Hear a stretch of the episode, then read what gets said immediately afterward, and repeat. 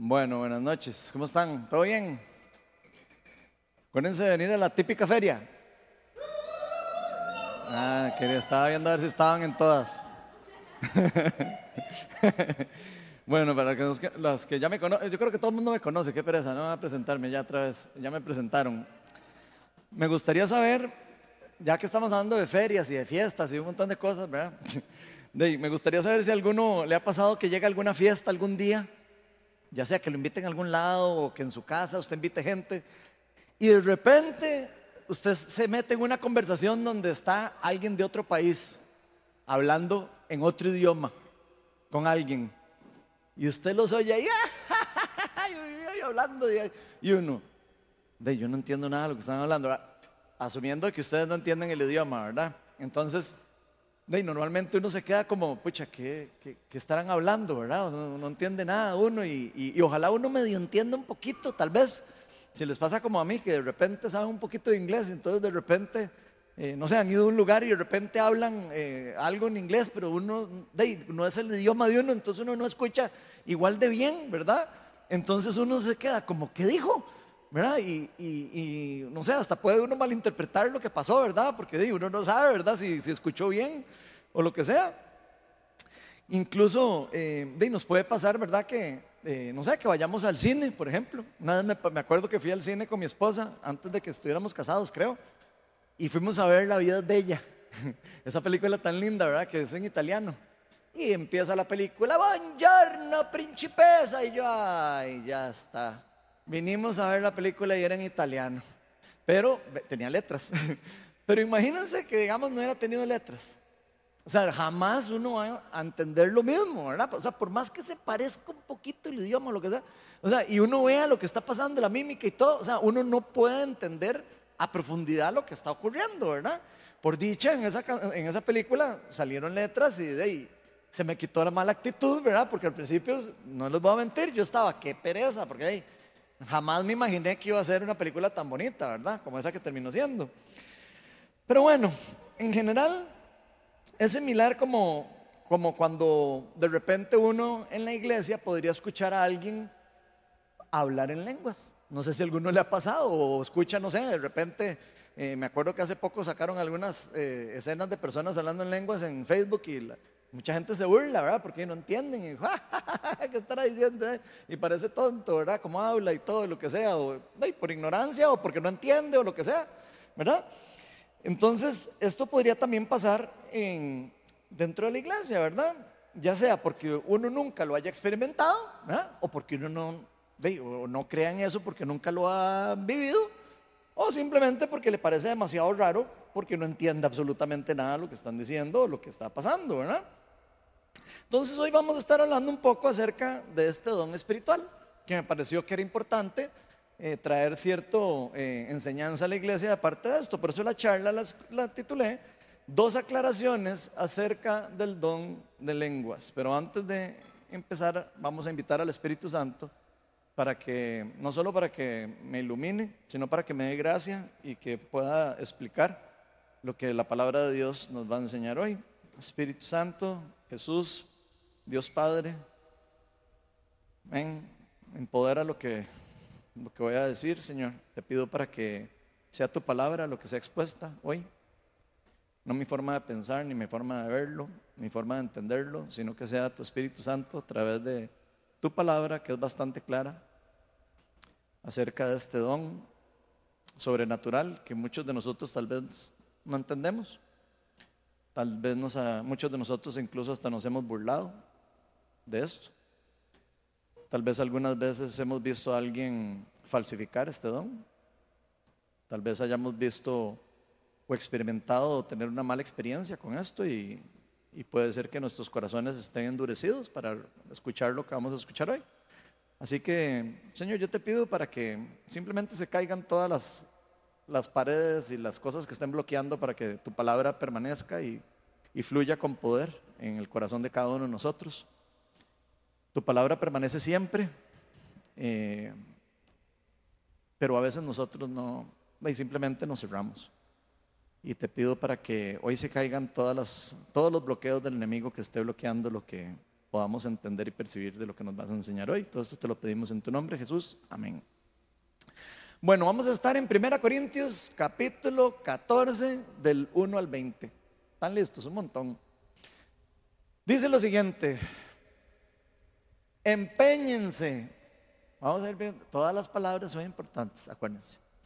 Empeñense en seguir el amor y ambicionen, ambicionen los dones espirituales, sobre todo el de profecía. Porque el que habla en lenguas no habla a los demás, sino a Dios. En realidad nadie le entiende lo que dice, pues habla misterios por el Espíritu. En cambio, el que profetiza habla a los demás para edificarlos, amarlos y consolarlos. Vamos a repetir eso. ¿Para qué es que se profetiza a alguien? Para edificarlo, para animarlo y para consolarlo. Grábenselo en la cabeza, ¿verdad? Después dice, eh, ya me perdí, ¿por dónde iba? Me lo cambiaron, o es que, ah, bueno, ahí. El que habla en lenguas, ahora sí, el que habla en lenguas se edifica a sí mismo. ¿Están poniendo atención? Se edifica a sí mismo. En cambio, el que profetiza edifica a la iglesia. O sea, el que profetiza edifica a los demás. El que habla en lenguas se edifica así solito para uno. ¿Ok? Yo quisiera, este es Pablo hablando, yo quisiera que todos ustedes hablaran en lenguas. O sea, es algo que Pablo quiere y que por ende la iglesia quiere. Yo quisiera que todos ustedes hablaran en lenguas, pero mucho más que profetizaran. ¿Ok?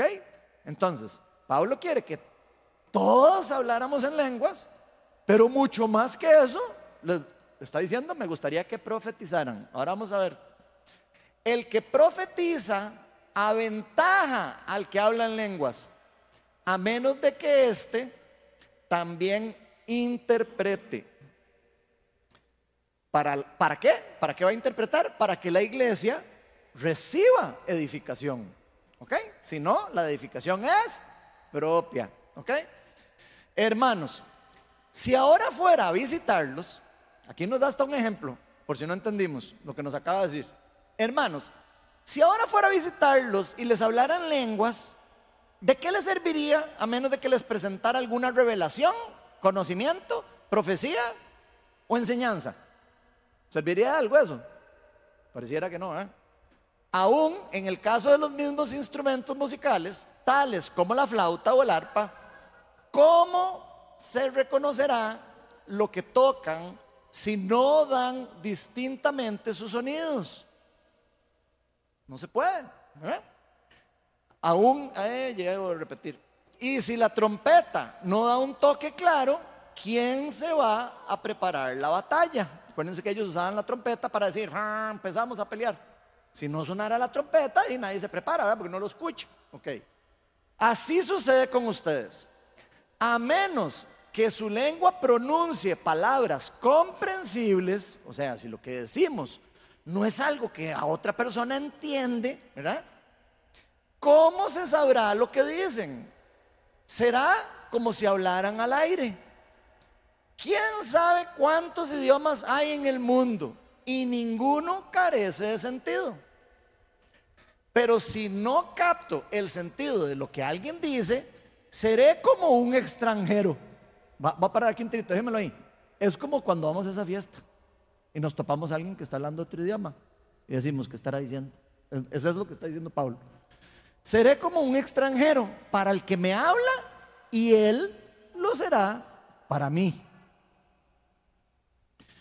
Por eso ustedes, ya que tanto ambicionan los dones espirituales, ¿quiénes de aquí ambicionan los dones espirituales de verdad?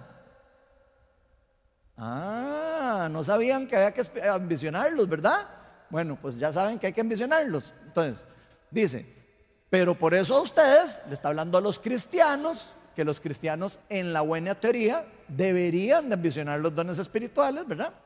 Entonces dice, ya ya que tanto ambicionan los dones espirituales, procuren que estos abunden, ¿para qué?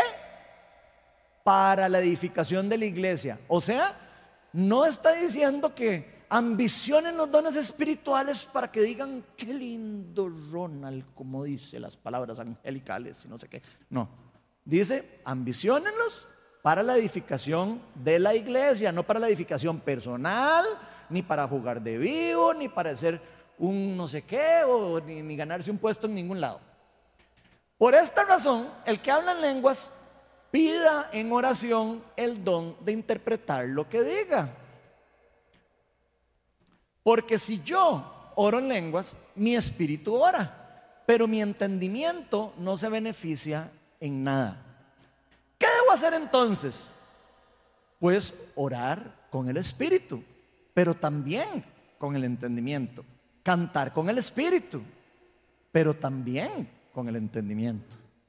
De otra manera, si alabas a Dios con el espíritu, ¿cómo puede quien no es instruido decir amén a tu acción de gracias, puesto que no entiende lo que dices? En este caso, tu acción de gracias es admirable, pero no edifica al otro. Doy gracias a Dios. Esto es Pablo hablando otra vez. Porque hablo en lenguas más que todos ustedes. O sea, Pablo practicaba el don de lenguas y está orgulloso. No está triste, ni, le da vergüenza, ni se avergüenza del Evangelio, ni se avergüenza de los dones espirituales, ni los oculta, sino está diciendo que él da gracias a Dios porque Él habla más que todos a los que les está hablando en lenguas. Sin embargo, en la iglesia, vean qué inteligente. Sin embargo, en la iglesia prefiero emplear cinco palabras comprensibles y que me sirvan para instruir a los demás que diez mil palabras en lenguas. Hermanos, no sean niños en su modo de pensar. Sean niños en cuanto a la malicia, pero adultos en su modo de pensar. Ese es el pasaje que vamos a ver hoy. Y vamos, les voy a, dar tres significados, bueno, dos significados primero, que es la palabra lengua, que viene ahí, para entender de qué está hablando, ¿verdad? Porque estamos leyendo en, español, pero la está escrito en griego koiné, que es glosa, es la palabra cuando él dice el que habla en lenguas, por ejemplo, ¿ok? Glosa se refiere a la lengua o un lenguaje. O sea, cuando usted dice, ¿cuál es su lengua materna? Eso es lo que él está diciendo cuando dice esa palabra en griego koiné. No es una lengua, como uno se lo está imaginando, sino lengua de lenguaje. ¿Ok? Un idioma, una nación que se distingue por cómo habla. Eso es lo que explica qué significa esa palabra. Y la otra que es diermeneu, que es cuando dice, si va a hablar en lengua, que ore para que lo interprete, para que reciba interpretación, que me pareció importante. Diermeneu, que dice traducir, interpretar, explicar de arriba a abajo. O sea, explicar de arriba abajo significa esa palabra. O sea, que si uno va a hablar eso, tiene que orar para que Dios le dé a uno la revelación para explicarlo de arriba a abajo. No, para, no como para decir un pedacito, ni no, no, no que usted pueda, que pídale a Dios que le dé revelación de lo que, de lo que usted acaba de decir. O de lo que alguien está diciendo, ¿verdad? También en lenguas. Dice explicar minuciosamente. Ya esas dos definiciones hasta ahí. Y esas las dije antes de lo que viene ahora, porque hoy vamos a estar hablando acerca de dos aclaraciones que son obviamente muy importantes para nosotros acerca del don de lenguas o de lenguajes. Y le pongo lenguas en lenguajes porque eso es lo que significa la palabra. Entonces la idea de lo que vamos a hacer hoy es aclarar algunas cosas que pueden haber, digamos aquí, tal vez hasta malentendidas dentro de la iglesia. Casi que les puedo asegurar que ustedes ya dicen, hijo, pues ya esta charla va a estar enredada, porque ya saben que es un tema que, que es medio polémico, ¿verdad? Respecto a este don de lenguas. Y por supuesto, hay muchísimo más que hablar de lo que voy a enseñar hoy, pero voy a, hoy vamos a enfocarnos al menos en un pedacito pequeñito, ¿ok? Porque si no, sería demasiado largo explicar absolutamente todo, ¿verdad? Y la primera aclaración que vamos a ver hoy es que el don de lenguas principalmente es para hablar con Dios. Así lo dice Pablo en ese versículo. Y para edificación personal. Entonces, vamos a ver, vamos a leer lo que dice 1 Corintios 14.2. Dice, porque el que habla en lenguas, o para que vean que no soy yo el que lo está diciendo, porque el que habla en lenguas no habla a los demás, está diciendo Pablo, sino a Dios. ¿Ok? Entonces vean que no soy yo el que está diciendo eso, es Pablo. En realidad nadie entiende lo que dice, pues habla misterios, cosas que no se entienden o que no se saben o que están ocultas o que no se han revelado, ¿verdad? Por el Espíritu. O sea que quien puede revelarlo, si se pudiera revelar, sería el Espíritu, el Espíritu Santo. Primera Corintios 14, 4 dice, el que habla en lenguas se edifica a sí mismo. En cambio, el que profetiza se edifica, a la iglesia. ¿Ok? Entonces vean que estamos hablando claro. Entonces, en esta primera aclaración es importante entender que obviamente todos como comunidad, como iglesia, tenemos que entender esto. Y esto lo digo porque estoy seguro que ustedes van, van, a haber escuchado cosas parecidas a lo que yo he escuchado, como comentarios acerca del don de lenguas, ¿verdad? De, de que incluso eh, las personas que comentan acerca de este don, que eh, efectivamente es un poco tal vez ilógico para la lógica humana, ¿verdad? Para cualquiera de nosotros podría ser muy ilógico, ¿verdad? Que de repente alguien empiece a hablar en otro lenguaje o en, otra, en otro, eh, en un dialecto específico, ¿verdad? Entonces, creo que es importante que, lo, que lo veamos como lo explica la Biblia, ¿verdad? Y esto puede pasar, por supuesto, por falta de entendimiento, por falta de incluso hasta revelación, porque tiene que ver con misterios del reino de Dios, ¿verdad?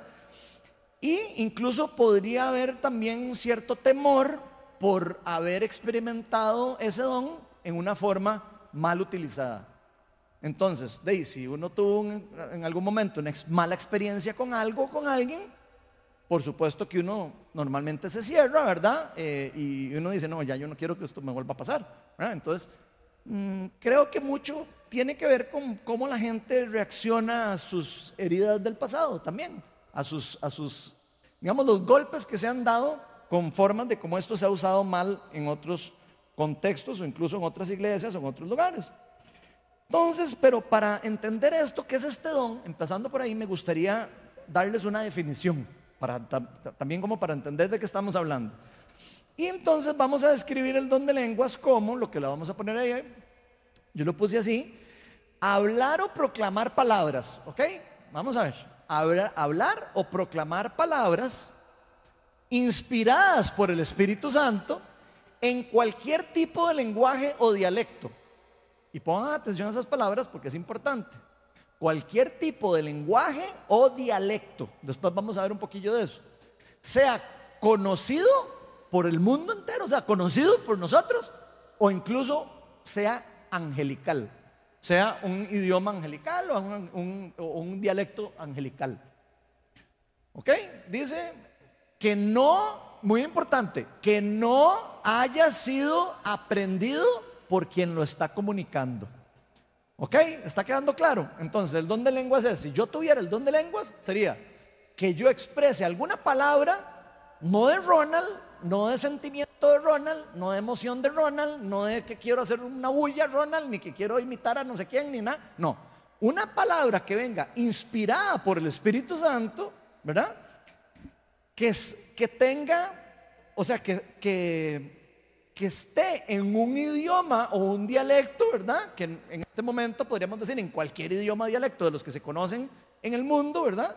O un idioma o un dialecto angelical, ¿verdad? Pero si yo no lo conozco, no se vale decir, y por eso lo aclaro, no se vale decir que si yo sé alemán, por ejemplo, y de repente yo aquí empiezo a hablar en alemán, diga yo que es que yo tengo el don de lenguas. No, porque ya yo aprendí el alemán. Entonces, por eso estoy explicándoles eso, porque es un don de algo que uno no tiene conocimiento, algo que uno no conoce y se expresa empoderado por el Espíritu Santo sin que la persona lo conozca. ¿Ok? Ojo que eso es muy importante. Entonces, el don de lengua no es ponerse a hacer bulla, no es inventar palabras, tampoco es hablar forzando algo o tratando de hacer ruido sin, sentido. Eso no es el don de lenguas. ¿okay? Tampoco es hablar en, en, otro idioma que la persona ya conozca, como les dije, sino que el don de lenguas es hablar y proclamar cosas que la persona tampoco es proclamar y decir eh, palabras o cosas que la persona quiera decir. Normalmente eso funciona más como un tipo oráculo. No sé si saben que es un oráculo. De que la persona de repente empieza a hablar sin saber lo que va a decir. Me explico, como si de repente yo empezara tal y tal y tal y tal y tal cosa y tal cosa y yo no sabía que iba a decir eso ni estaba pensándolo, sino empieza como a salir de dentro hacia afuera eh, una proclamación particular. Eso es más o menos como funciona el don de lenguas. El don de lenguas, al igual que los otros dos dones de la boca de Dios, nosotros aquí en la viña le llamamos dones de la boca de Dios, no porque la Biblia dice y no porque seamos herejes, por si acaso.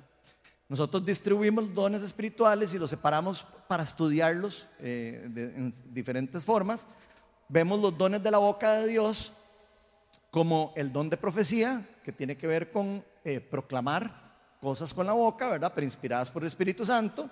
Y el, don de, lenguas como otro de, la boca de Dios y el de interpretación de lenguas también, porque tiene que ver con interpretar las lenguas. Y sabemos que ambos, todos los tres son inspirados por el Espíritu Santo. Esos son los dones que nosotros llamamos los dones de la boca de Dios. Creemos, por lo menos les ponemos así, insisto, no porque la Biblia diga así, sino porque los estudiamos así. Están ¿Quién sabe los otros dones? Son nueve. Los dones espirituales están los de la mente de Dios, que nosotros los describimos como el don de palabras de sabiduría, don de palabras de conocimiento eh, y em, em, el de espíritus, discernimiento de espíritus. Entonces, esos los vemos como la mente de Dios, lo que son los dones de la mente de Dios, y después vemos los dones de la, de la mano de Dios o del poder, los dones de poder que llamamos el don de sanidad, el don de fe y el don de milagros y prodigios. Los clasificamos así porque nos dio la gana, insisto, no porque, no porque sea para que todo el mundo diga, ay, qué, loco, Ronald. Cuando los estudiemos, ahí van a ver que es más fácil para aprendérselos. Vean que con solo haberlos separados en, en esa forma es más fácil aprendérselos, ¿verdad? Entonces, por si no sabían, existen más de 6000 idiomas conocidos por el ser humano. De hecho, si ustedes, yo lo busqué en chat GTP hoy, al propio. Y le dije, hágame una charla al don de lengua. No, mentira. Estoy molestando. Porque ya hay más de uno que está haciendo eso, ¿verdad? Entonces les digo yo, eh, a ver, ¿cuántos idiomas o dialectos hay? No me supo dar los dialectos, pero me dijo que había entre 7 mil, entre 6 mil y 7 mil idiomas conocidos a septiembre del, del 2021, que era que lo habían actualizado, el chat GTP. A otros charlistas yo les he escuchado, no pongo la mano en fuego por esos charlistas porque los he escuchado, oír que hay más de 300 mil idiomas y dialectos. Ya después de que oí que eran 6 mil los idiomas, ya me queda la duda si eso será tan, tan elevada la diferencia. Pero pensemos en que son de 6 mil a 7 mil. Igual es un montón, ¿verdad? Porque los idiomas y los dialectos también se pueden combinar entre ellos. Y hay lugares en donde se hablan de revoltijos de idiomas, ¿verdad? Entonces, imagínense las combinaciones que puedan haber de esos 7 mil que ya sabemos, ¿verdad? Pero indiferentemente de cuántos lenguajes, idiomas o dialectos existan, creo que es importante entender que es muy probable que si yo en este momento, Ronald, aquí, me pusiera a hablar ahora en un dialecto de esos 7000 que hay, probablemente ustedes podrían decir, uno, no le entendí nada, dos, se puede ser que les dé risa, porque hay dialectos de dialectos, hay idiomas de idiomas, ¿verdad? Eh, y hay unos que son como con sonidos, ¿verdad? Y todo. De hecho, si ustedes ven el, idioma mandarín y todo, este, usted dice un poquitito diferente a la palabra y es otra palabra lo que está diciendo. Entonces, con solo que usted cambie un poquito. Me acuerdo una vez que yo tengo un amigo que, es chino, que tenía que decir, eh, tenía que salir que un día llego yo y, tengo un amigo chino, muy buena gente, ¿verdad? Y entonces de ahí yo, yo para rajar me puse a practicar cómo, cómo se decía hola, ¿cómo está? Eh, esto no, ya, no me acuerdo ni cómo se decía, pero es que me dio risa porque me acordé. Me acuerdo que es, eh, yo, lo leía y ponía al, al, al, iPhone a que me lo dijera y era como, ni wishi algo así. Y entonces llego yo y le digo, yo así, ¿verdad? Toma ton. Llego y le digo al, le digo, hola, eh, le hago, hola, tal, para no echarlo ahí al agua. Le hago yo, ni wishi no sé qué, ¿verdad? En ese momento ya lo había practicado, ahora no me acuerdo. Y me hace, ¿qué? Y yo, ni güey, no sé qué. Y me hace, ¿qué, qué, qué? Y yo, ¿qué hola, que cómo estás? Y me hace, ah, ni washi, ni mi mamá. Y me dice, pero así, lo mismo, pero un poquitito diferente. Y yo, de ahí sí, no. Imposible, ¿verdad? Entonces, esto se los explico porque, para que entiendan esto, porque la gente, de ahí, eh, imagínense si es chino, imagínense un dialecto de cualquier otra cosa y de tribus y de cosas que ni sabemos, ¿verdad? Entonces, evidentemente podrían ser sonidos raros, podrían ser cosas que pareciera que uno está diciendo nada, ¿verdad? Como los, que uno no entiende nada, ¿verdad? Y podría ser cosas que son extrañas para nosotros que tenemos un idioma español, ¿verdad?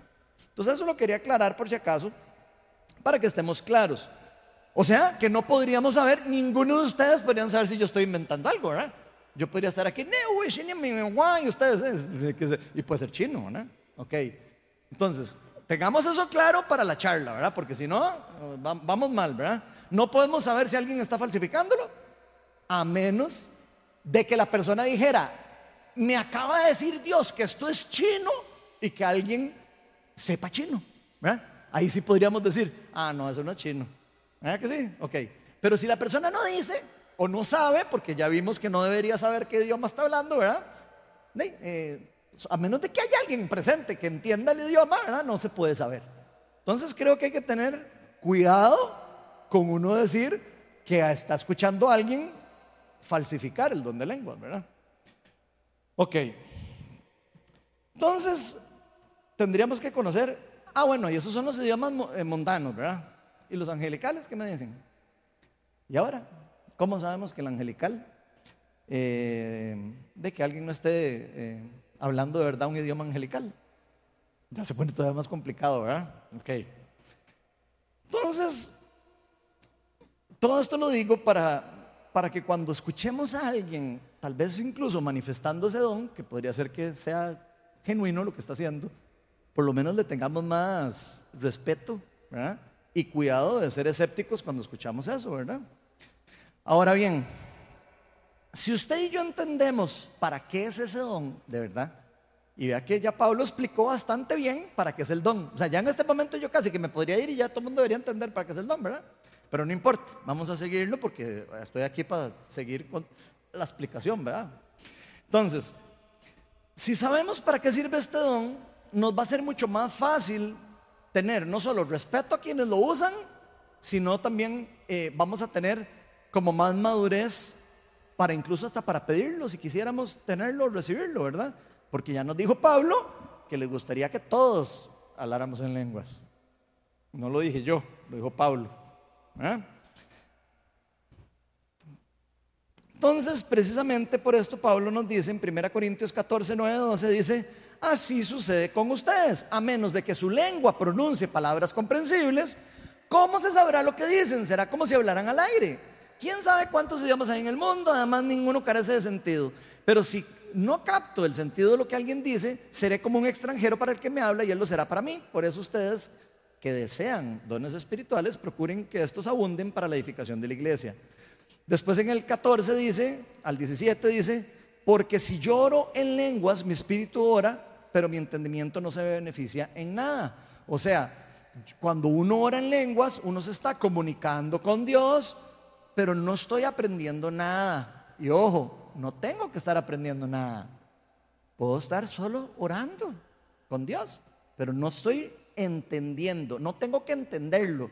Y eso es súper importante. El entender que ese don no se tiene que entender por la persona necesariamente que lo está haciendo. ¿Qué debo hacer entonces? Pues orar con el Espíritu, pero también con el entendimiento.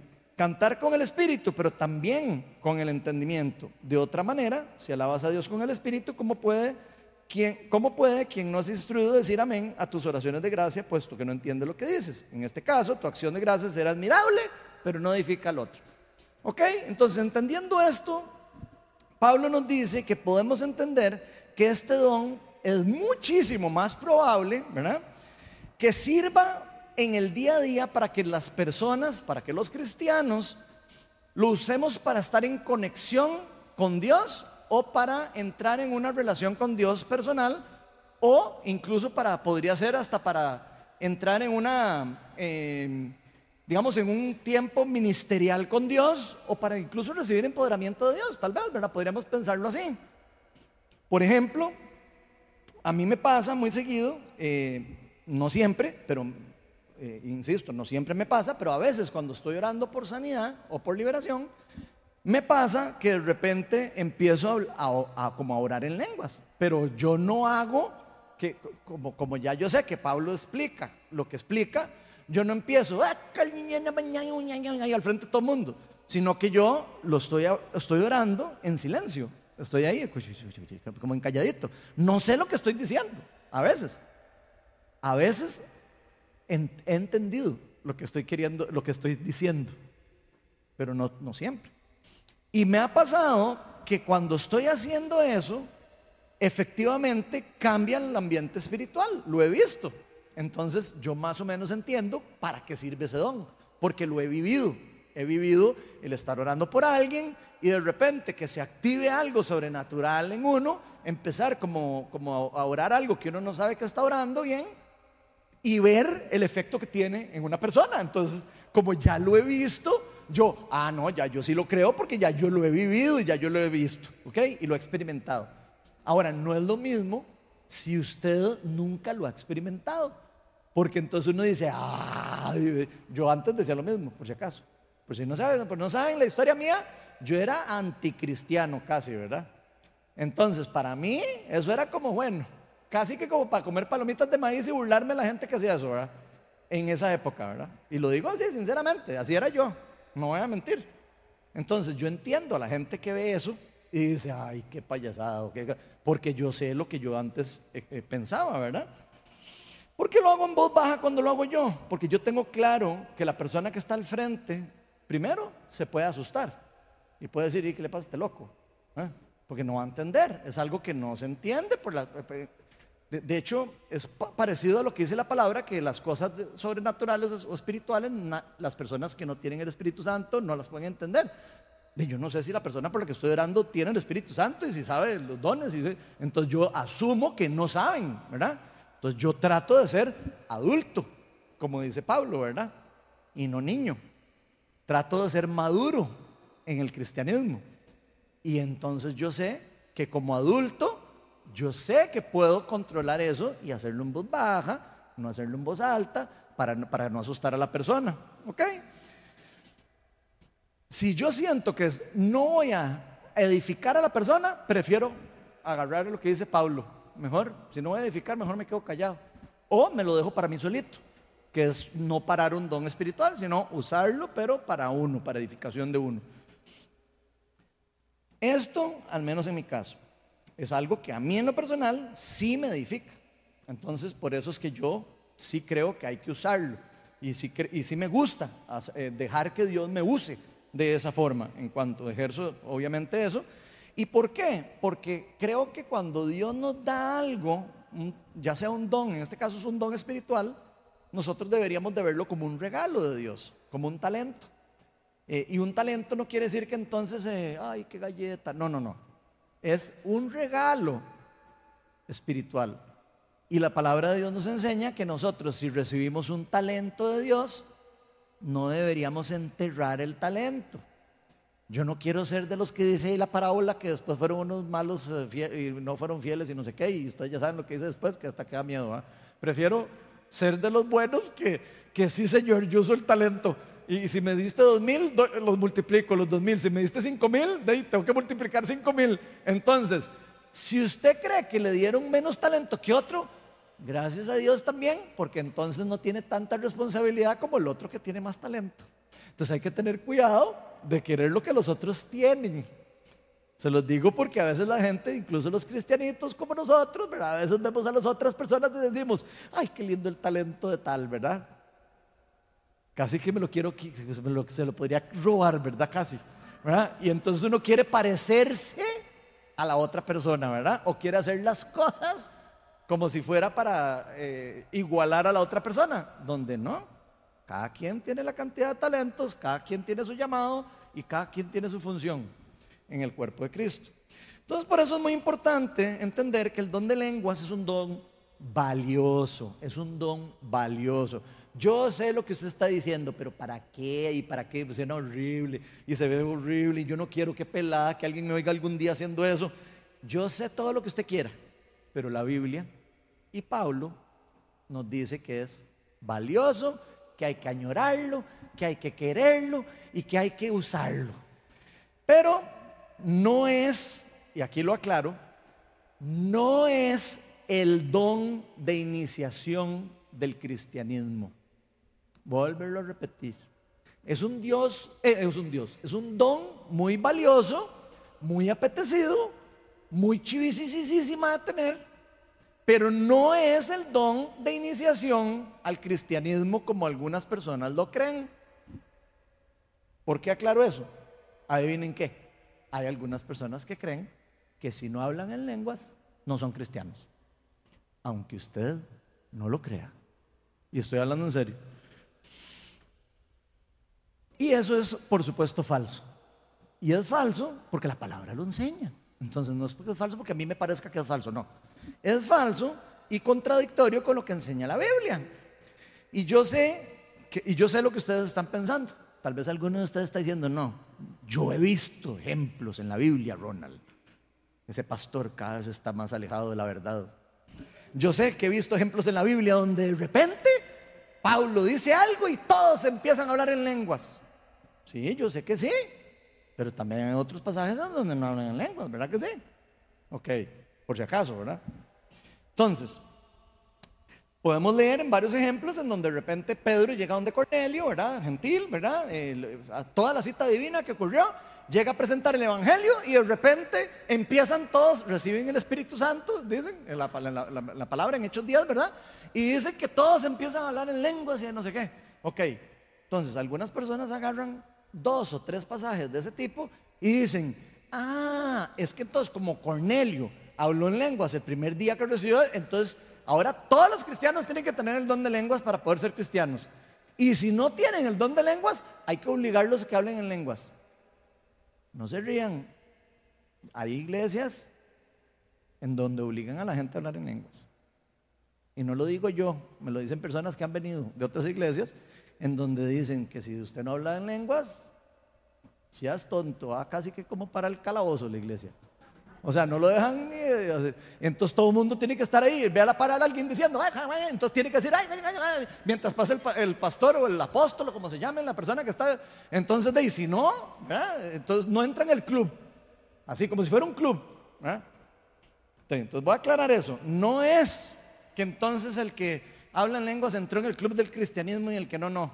Primero, el cristianismo no es ningún club, para aclararlo. Y segundo, no hay una palabra en la palabra de Dios que diga que el don de iniciación es el don de lenguas, tampoco.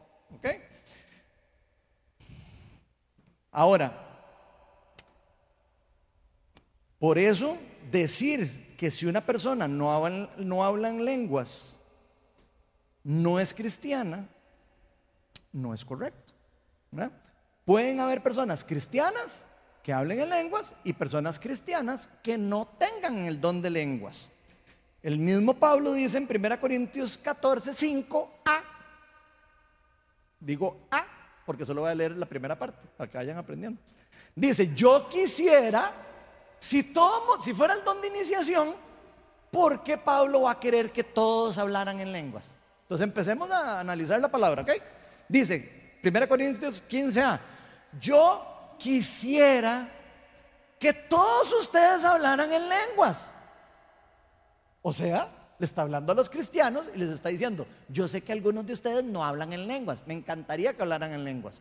Entonces vean que aquí ya está la primera prueba de que eso es falso, ese tipo de enseñanzas. También Pablo nos dice en 1 Corintios 14, del 18 al 20, dice, doy gracias a Dios porque hablo en lenguas más que todos ustedes. Yo sé, habla un poquito más, un poquito, no sabemos si todos hablan menos, pero dice, sin embargo, en la iglesia prefiero emplear cinco palabras comprensibles que me sirvan para instruir a los demás que diez mil palabras en lenguas. Hermanos, y pongan atención a esto, no sean niños en su modo de pensar. O sea, aquí hay, él está hablando de algo de madurez en el cristianismo. Aquí ya no está hablando de cualquier cosa, está diciendo, aquí tenemos que ser maduros y si no somos maduros somos niños en la palabra. Sean niños en cuanto a su malicia, en eso sí. En eso sí sean niños, pero, eh, pero adultos en su forma de pensar. Entonces, de la misma boca Pablo, no todos hablan en lenguas, pero sí es algo deseable para la iglesia. Ahora, no hay que dejar de lado que Pablo está terminando toda esta explicación del, don de lenguas diciendo que hay una forma de pensar que es inmadura y otra que es eh, inmadura, inmadura y otra que es madura con respecto a los dones espirituales, específicamente el de don de profecía, el de, el de lenguas. Entonces, todas las cosas que nosotros hacemos para Dios, todo lo que nosotros hacemos para Dios, desde que sean dones, de que sean obras, de que sean lo que quiera que estemos haciendo, y cómo los utilizamos, especialmente si son dones espirituales, debemos hacerlo y administrarlo con madurez. No administrarlo a lo loco, ni como a mí me gusta, ni como yo me, me dé la gana, no. Hay que hacerlo con astucia y con eh, madurez espiritual. Ojo, ¿verdad? Y eso es muy importante con respecto a esto porque eso va a revelar si nosotros somos adultos o somos niños en la fe, especialmente cuando hacemos cosas para Dios. La segunda aclaración que vamos a ver hoy es que el don de lenguas puede manifestarse como el don de profecía, ojo, pero solo cuando se interpretan las palabras. O sea, que el don de lenguas puede o es profético cuando se interpreta lo que se está diciendo. Porque acuérdense que ya les explicamos que cuando alguien habla en lenguas está inspirado por el Espíritu Santo proclamando algo. Pero si nadie entiende, no edifica. Y adivinen cuál es lo, que, lo que explica la palabra de Dios del don de profecía. Ya lo leímos. Que edifica, consuela, etc. Entonces se convierte en un don profético si alguien lo interpreta.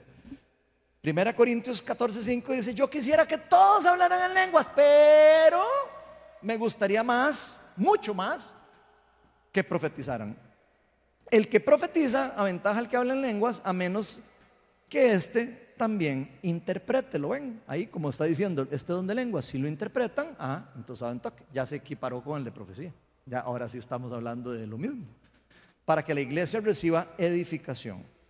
Entonces vemos que Pablo quiere que todos hablemos en lenguas y que si, y, lo que quiere es, y, si lo quiere, por supuesto, es porque es algo bueno, es algo que va a edificar a la iglesia, algo que va a construir a la iglesia en cierta forma, ya sea porque le dé eh, edificación personal a sus miembros, ¿verdad? Eh, si fuera lenguas nada más, edificación personal, además que se podría convertir de repente en algo profético y puede edificar a los demás. Por eso Pablo, más adelante en Corintios, dice, no prohíban que nadie hable en lenguas. Lo dice en, otras partes de la Biblia. ¿eh? Porque es algo que se está deseando que ocurra en la iglesia. Aunque sea una locura y aunque parezca raro y aunque todo lo que nosotros podamos discutir aquí todo el día. Pero nos dice que antes de que fuera todo ese don de lenguas, que nosotros profeticemos. ¿Y por qué es que él está diciendo eso?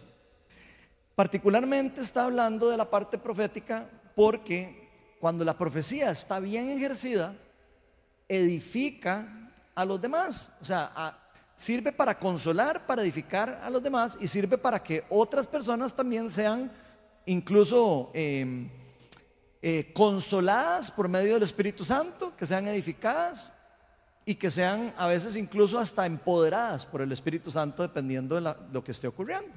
Entonces es un don que es valioso para la iglesia. Si uno pudiera pensar cuál es de los dones más deseables, es el de profecía. Ahora, ¿qué es lo que vemos normalmente en las iglesias? Casi no vemos el don de profecía. ¿Se han dado cuenta? O se ve poco. ¿Por qué se ve poco? Por los malos usos que se le ha dado a los dones espirituales en otros lugares o, en, o, malas enseñanzas o malas experiencias de personas que han falsificado los dones espirituales o que han mal utilizado y mal administrado las cosas de Dios. Y eso no quiere decir que entonces que alguien lo haya hecho mal, quiere decir que sea el diablo. Por si acaso, hay cristianos que creen que los dones espirituales son del diablo, por si no sabían. ¿Ok? Entonces por eso lo explico. Entonces algunas personas oyen a alguien hablando en lenguas y dicen, no, es que los dones ya cesaron. Entonces, eso es lo que tiene, es un demonio esa persona adentro. Yo sé que da risa, pero lo explico porque eh, hay de todo, ¿verdad? Eh, hay de todo y hay gente muy seria eh, afuera que, cree eso.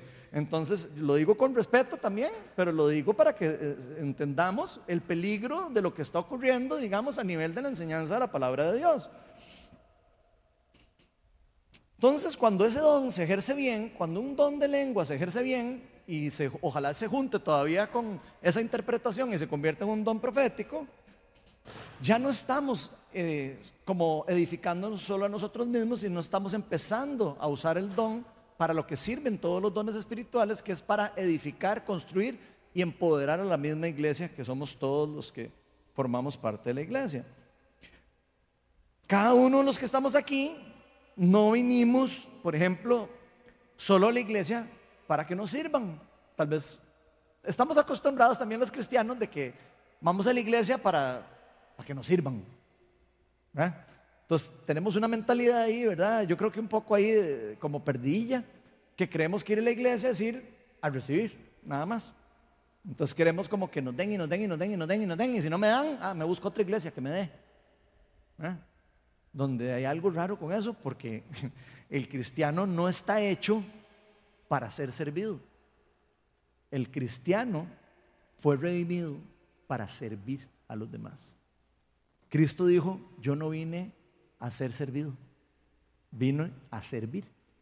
Y eso es lo que nos envió a hacer nosotros. O sea, que cada uno de nosotros deberíamos de estar usando todo lo que tenemos, incluyendo dones, talentos naturales y sobrenaturales, para los demás, para dar a los demás, no para estar recibiendo y recibiendo y recibiendo. Y eso incluye elogio. Yo no tengo el don, no sé, aquí pastoral, para que todo el mundo diga, ay, qué linda las charlas de Ronald y qué vacilonas que son. No, es para eso. Si, si yo estuviera haciendo eso por eso, estaría haciendo algo totalmente en contra de lo que Cristo quiere que yo lo haga. O si usted o yo de repente estamos comparándonos con otra persona y queremos ser, es que yo quiero ser como Gloriana, entonces tal cosa. Y entonces trato de hacer la competencia. Si yo trato de hacer eso, estoy yendo en contra de lo que Dios me dijo que tengo que usar yo los talentos y los dones. Más bien incluso hay envidias y ya no, ya no es amor, ya es como al revés. Se está metiendo el enemigo a jugar en eso. Y en eso tenemos otra vez que ser adultos y percibir esas cosas y protegernos nosotros mismos de que no nos pase eso. ¿Qué es lo que nosotros vinimos a hacer con los demás? A servirlos. ¿Y eso qué significa también, en cierta manera?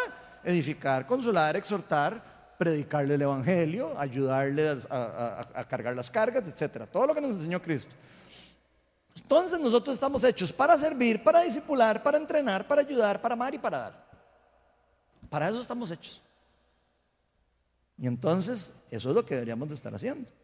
Por eso es que Pablo nos dice que aunque él encantaría que todos hablemos en lenguas, es mejor que profeticemos porque quiere decir que ya no estamos pensando en nosotros mismos. ¿Están poniendo atención a esa parte? Ya no estamos pensando en mi edificación. Estamos pensando en la edificación del otro, en la edificación de los demás. Él tiene muy claro el propósito de los cristianos, por eso lo está diciendo. No solo lo está diciendo porque eh, un don sea más importante que el otro, porque todos los dones son importantes, sino también por lo que hay detrás de que uno edifica a una persona y el otro edifica a varias, o puede edificar a varias. Pero nosotros no podemos dejar por fuera lo que se nos enseña en este pasaje, que nos está diciendo que cuando el don de lengua se interpreta, sí edifica la iglesia. Entonces se vuelve ya algo más interesante, porque ya uno, alguien que tal vez pensaba que el don de lenguas, de que ya para qué esa carajada, que eso es tan raro, ah, no, saben toque. Entonces puede ser como que de repente ese don que todo mundo desprecia y el de ese don que casi que todo mundo le echa tierra encima, de repente es un don que podría ser algo muy importante dentro de la iglesia y que se ha estado perdiendo. Al igual que como ocurre con el don de profecía.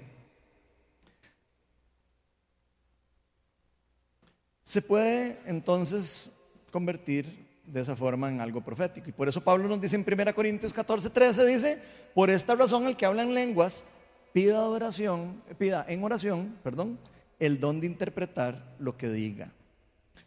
Ok, esto significa que si alguien está experimentando el don de lenguas y lo va a hacer públicamente, Porque uno podría de repente empezar a hacer, a hacer, bulla, ¿verdad? o de repente expresar el don públicamente, ¿verdad? Si, si alguien de repente sintiera proféticamente que tiene que decir algo, ¿verdad? Y, lo va a decir públicamente, lo ideal sería que alguien lo interprete. Eso es lo que está diciendo Pablo. Sería muy extraño que de repente aquí alguien se levante y empiece a, solo a pegar gritos y nadie lo interprete, y después se levante otro y otros gritos y nadie lo interprete. Sería un poco extraño, ¿verdad? Eh, no quiere decir que haya que prohibirlo, pero sería muy extraño que eso empezara a ocurrir si, si no hubiese interpretación. Entonces sí hay que tener cierto cuidado pastoral con eso porque podría ser algo ya como de, de, ego y de otras cosas que se pueden estar moviendo en las personas. Entonces, si eso ocurriera, la misma persona que está experimentando ese don también podría pedirle a Dios que se revele. A mí me ha pasado, como les digo, ese es mi caso. Y yo no soy el, gran especial, ¿verdad? De verdad que no. A mí me ha pasado que yo a veces estoy orando en lenguas y de repente, como les digo, entiendo lo que estoy diciendo o, o siento sentir lo que Dios está queriendo decir.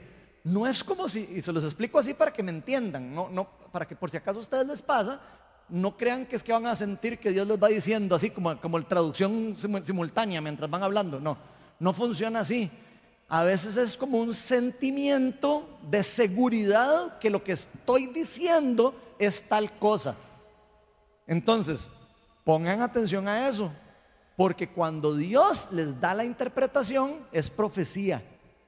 Entonces, si usted está experimentando eso, no tenga tanto miedo a decir, puede ser que me equivoque, pero siento esto. ¿Tiene sentido para usted?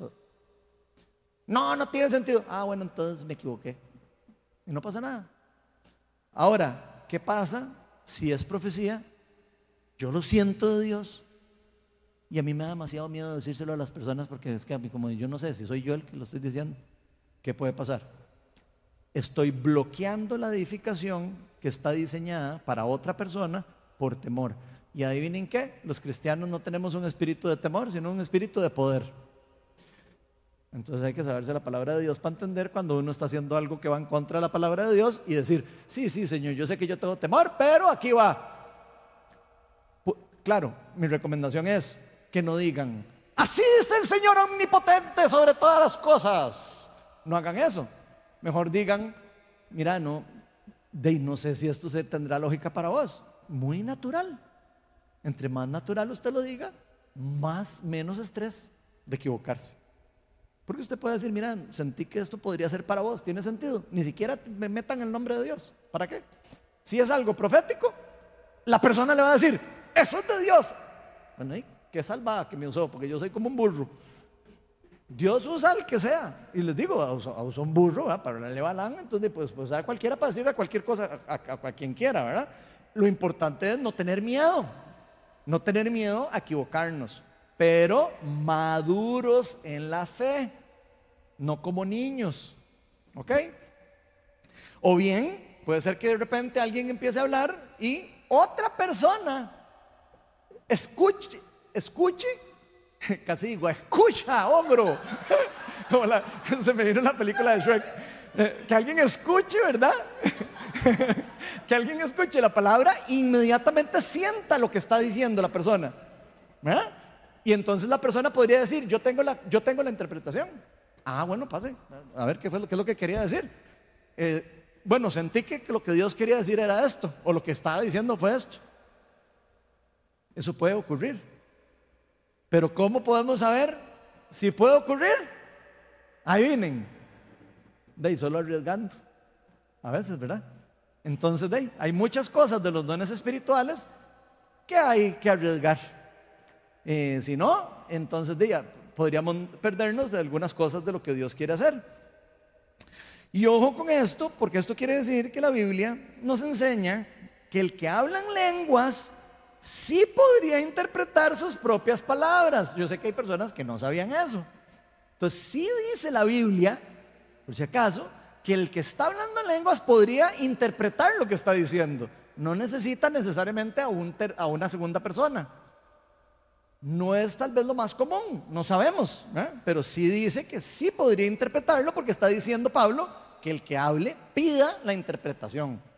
Entonces no es antibíblico que una misma persona que habla algo en lenguas interprete lo que está diciendo. No es, no es antibíblico. Ahora también ocurre que hay otro don espiritual en 1 Corintios 12, ¿verdad? que es el don de interpretación de lenguas.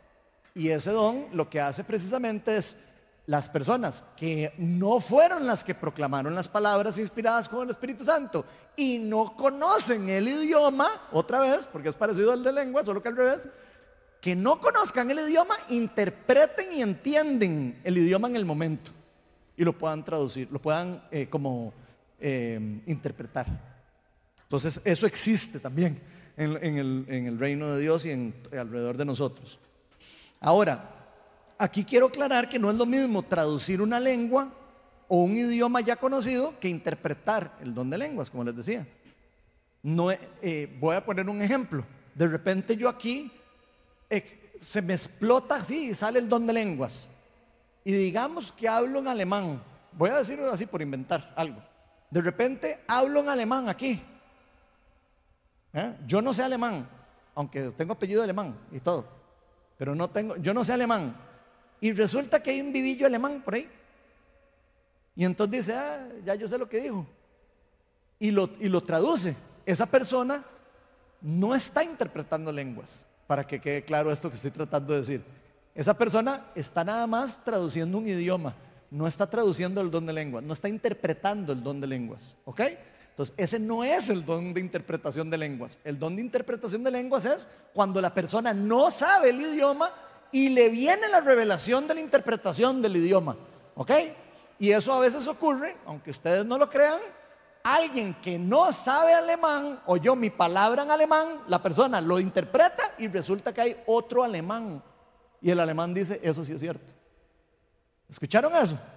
Porque es importante entenderlo. Así es como a veces ocurre y así es como se sabe que eso existe. Porque alguien de repente interpreta, yo no sé alemán, y lo que sentí que dijo Dios es esto, esto y esto, y otra persona que está en el lugar que habla alemán dice, sí, eso fue lo que dijo, porque yo lo vi. Entonces, por eso se sabe que el don existe y que funciona así. Pero quería explicárselos para que entendieran cómo funciona y cómo ocurre eso. En este caso, la única persona que ejerce el don espiritual es el que habló en alemán al principio. ¿Pusieron atención a eso? Sí. El que habla el alemán, que no sabía alemán, fue el único que experimentó el don espiritual. Los demás están, bueno, el que, el que estaba allá, eh, eh, si interpretó el, don, ese eh, ejerce el don de interpretación de lenguas, pero el tercero que sabía que era el alemán no está haciendo nada más, no tiene nada sobrenatural, eso es a lo que voy. ¿Ok? Entonces, eso quería dejarlo claro por si acaso. Por eso Pablo nos aclara en 1 Corintios 12, del 7 al 11, dice, a cada uno se le da una manifestación especial del Espíritu para el bien de los demás. Ojo, se les da diferentes manifestaciones especiales del Espíritu Santo para el bien de los demás. A unos, a unos Dios da por el Espíritu palabra de sabiduría, que se los ahora se los mencioné, los dones de la mente de Dios. A otros por el mismo Espíritu palabra de conocimiento, también de la mente de Dios. A otros fe por medio del Espíritu.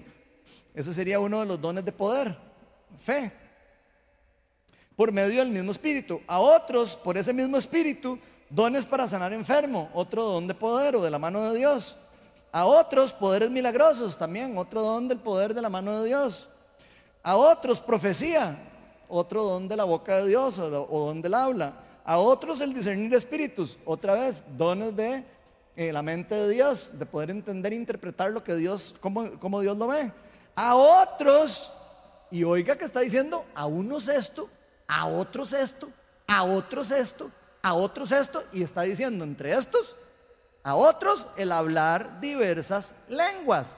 O sea, aquí otra vez vemos que no todos hablan en lenguas, porque está diciendo, a unos se les da esto, a otros se les da esto, a otros se les da el don de lenguas y a otros se les da el de interpretar lenguas. Todo esto lo hace un mismo y un único espíritu quien reparte a cada uno según él lo determina.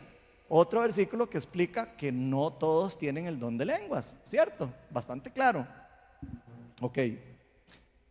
O sea, esto es algo que Dios reparte como Él quiera, no como alguien se lo inventa, no como alguien le gustaría que haya en la iglesia, no porque alguien tiene que decir, entonces que en mi iglesia tiene que ocurrir esto, porque si no, entonces no sé qué. Eso sería ya sacar de contexto lo que la Biblia está queriendo decir. Aunque no todos tengamos los mismos dones o no hayamos experimentado algunos dones espirituales, esto no quiere decir que no queramos recibirlos o que no debamos querer recibirlos y que no queramos anhelarlos. O sea, si de verdad nosotros entendemos lo que son los dones espirituales, vamos a querer recibirlos, porque vamos a decir, yo quiero ser parte de lo, primero del pueblo de Dios. Primero ser parte del pueblo de Dios y segundo, edificar a otros, consolarlos y ayudarlos, etcétera, y también ser usado por Dios para bendecir a otras personas. Sería como lo más lógico, ¿verdad? Entonces, nunca olvidemos lo esencial. Dios los reparte como Él quiera y lo hace siempre para el bien de los demás. Eso es lo esencial. Ahora, Dios también escoge como cómo quiere usar a cada una de las personas. puede ser que a mí me quiera usar pastoralmente y en otras cosas ahí que me usa, pero no necesariamente va a usarlos a todos igual, ni me va a usar a mí igual que ustedes. No necesariamente, así no funciona. Porque dice que Dios los reparte como Él quiere Así que Dios escoge cómo quiere usar también a cada una de las personas a las que les da dones y talentos. Por eso Pablo nos, nos termina diciendo en 1 Corintios 12, 27 al 31, y ya este es el último versículo que voy a usar, dice, ahora bien, ustedes son el cuerpo de Cristo. Cada uno de ustedes, ahora bien, ustedes son el cuerpo de Cristo y cada uno es miembro de ese cuerpo, todos, absolutamente todos. En la iglesia Dios ha puesto en primer lugar apóstoles, en segundo lugar profetas, en tercer lugar maestros, luego los que hacen milagros, después los que tienen dones para sanar enfermos, los que ayudan a otros, los que administran, ojo que están metidos todos, ¿verdad? No solo los espirituales, están metidos todos ahí. Los que ayudan a otros, los que administran y los que hablan en diversas lenguas. También. ¿Ok? ¿Son todos apóstoles? No. ¿Son todos profetas? No. No, no, no, el no no lo dice, pero es obvio lo que está tratando de decir Pablo. ¿Son todos maestros? Yo le agrego el no. No. ¿Son, hacen todos milagros? No sabemos. ¿Tienen todos dones para sanar enfermos? Mm, no sabemos. Podría ser que sí, ¿verdad? No sabemos. ¿Hablan todos en lenguas? De no. Yo conozco a alguna gente que no y que sí son cristianos, que me han dicho, no, yo no hablo en lenguas. Entonces, yo creo que ese sí podemos decir que no. Los otros no sabemos, ¿verdad? Los otros como son con el medio del Espíritu Santo, podríamos decir que casi que todo podría, todo mundo podría ser usado en cualquier momento, ¿verdad? ¿Acaso todos interpretan? No, porque ya estaríamos viéndolo cada rato, ¿verdad? Entonces, ese último es el que estoy seguro que no. Porque si no, ya estaríamos todos aquí, a, cada rato veríamos ese, ese don funcionando, ¿verdad? Ustedes, por su parte, ambicionen los mejores dones. Vean que tuanes. Eso sí está muy chiva para nosotros. Porque aunque no todos tengamos la misma función desde el cuerpo de Cristo, yo sé que tal vez para ustedes y para mí, digamos, no es que qué difícil, eso solo como el pastor, o, solo los líderes, o solo el no sé quién, o solo no sé cuál. No, todos nosotros somos parte del cuerpo de Cristo. No tenemos ni que compararnos, no tenemos por qué ser iguales tampoco, ni tenemos eh, por qué tener todos los mismos talentos, ni las mismas cantidades de talentos. Lo que sí todos deberíamos de tener es madurez y genuinidad en lo que estamos haciendo con las cosas de Dios y buscar siempre el mejor para el resto de la comunidad. Yo no sé si, si puede ser que muchos de los que estemos aquí en algún momento hayamos tenido una mala experiencia con esto. Yo estoy casi seguro que sí. Que casi que me atrevería a decir que muchos o la mayoría de los que estamos aquí hemos tenido algún problema o alguna mala experiencia con alguna persona que utilizó mal un don de lenguas o algún don de profecía o, algún, alguno de los dones espirituales. Y puede que incluso esa experiencia nos haya llevado a creer en, a no creer en que los dones existen o no creer en que los dones son eh, como para usarlos para Dios. Y a mí me gustaría que hoy invitemos al Espíritu Santo y a todos los que estamos aquí a que desaprendamos lo que hemos aprendido. Voy a pedirles así de verdad que tratemos de abrir nuestra mente hoy y decir, ¿qué he aprendido yo que pareciera que va en contra de lo que la Biblia me enseña? Porque puede ser que una mala experiencia nos haya llevado a bloquear nuestro corazón para entender lo que la palabra de Dios nos está diciendo. Y yo creo que cuando eso pasa, es bueno dejar que Dios sane eso. Permitirle a Dios que, ok, yo tuve esta mala experiencia, Señor, pero yo quiero pedirte, yo quiero experimentar ese don de la forma real, de la forma genuina, de la forma verdadera. Pidámosle a Dios que, que se derrame sobre nosotros que derrame los dones espirituales sobre esta comunidad, que derrame el don de lenguas, que derrame el don de interpretación de lenguas, el don de sanidad, el don de discernimiento de espíritus, el don de fe. Sí, yo creo que todos, la mayoría deberían de empezar con el don de fe, esa fe que nos da el poder para decir, aquí voy, aquí voy, pase lo que pase, aquí voy. Pidámosle a Dios que nos dé más del don de poder de fe que nos permita convertirnos en cristianos maduros, en cristianos que seamos genuinos, no cristianos poderosos, no cristianos dañados, no cristianos heridos, pero que, pero que pidámosle que nos enseñe y que nos dé temor reverente para nunca falsificar uno de los dones espirituales.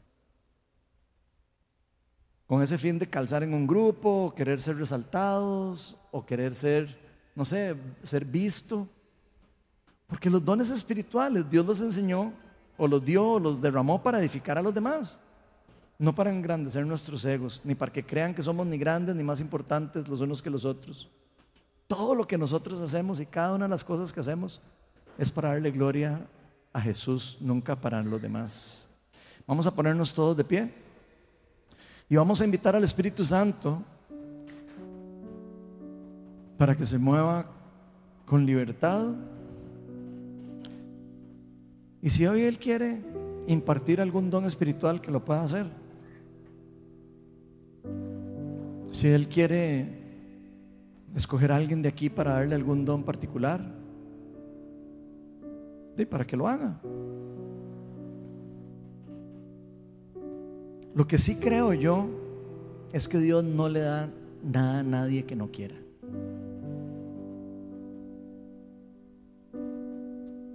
Dios es un caballero. Dios nunca va a obligar a alguien a, recibir algo que no quiere.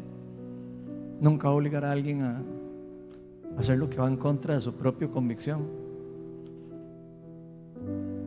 Así que si hay alguien hoy aquí que, que por algún motivo sufrió algún abuso relacionado con los dones espirituales, si hay alguien al que en algún momento se sintió herido, se sintió traicionado, se sintió engañado con los dones espirituales, yo voy a pedirle que pase adelante y recibir oración.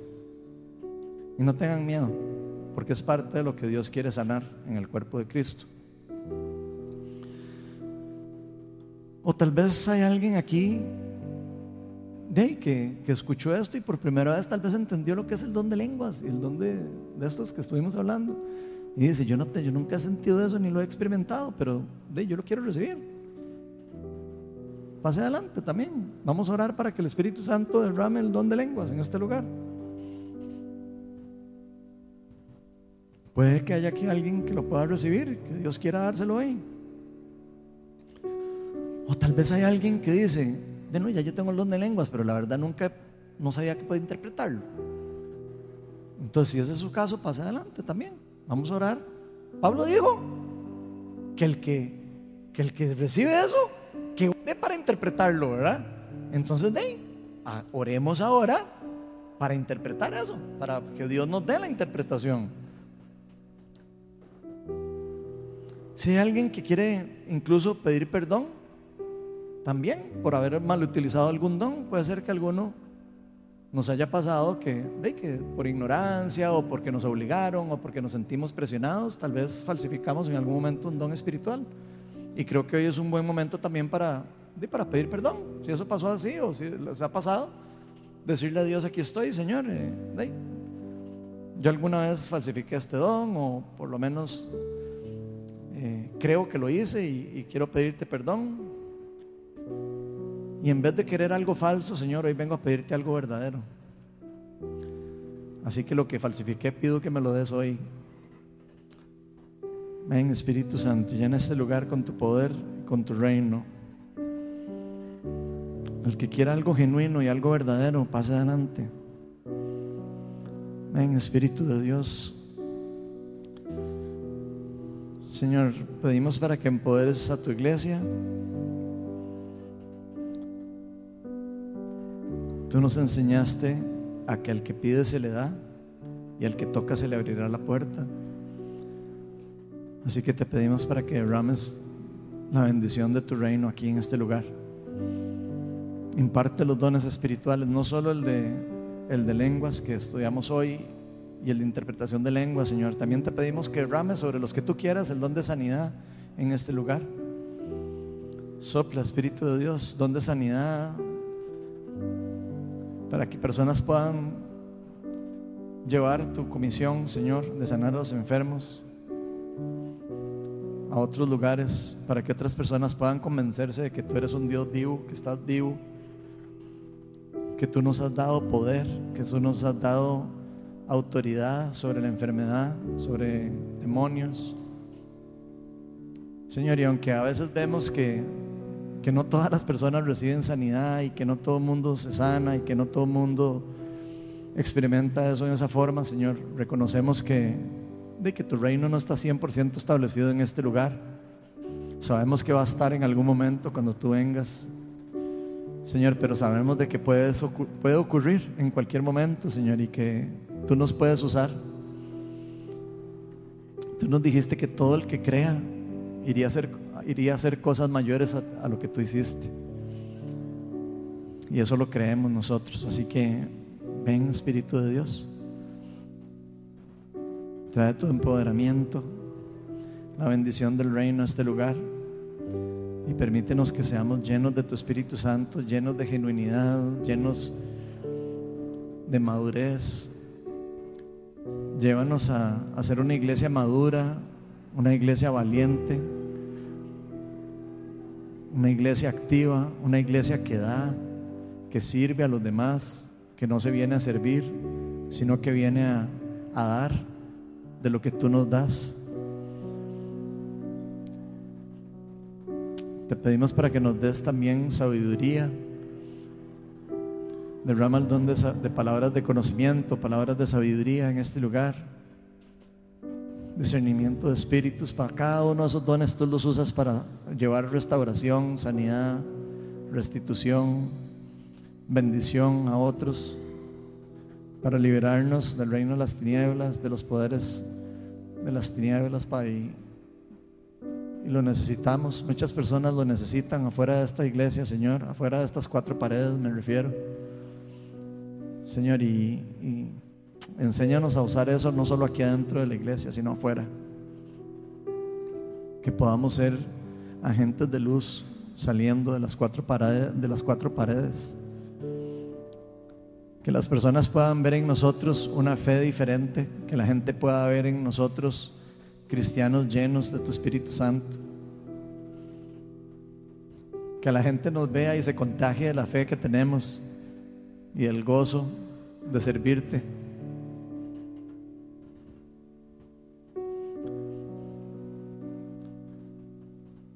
Bendícenos, Padre.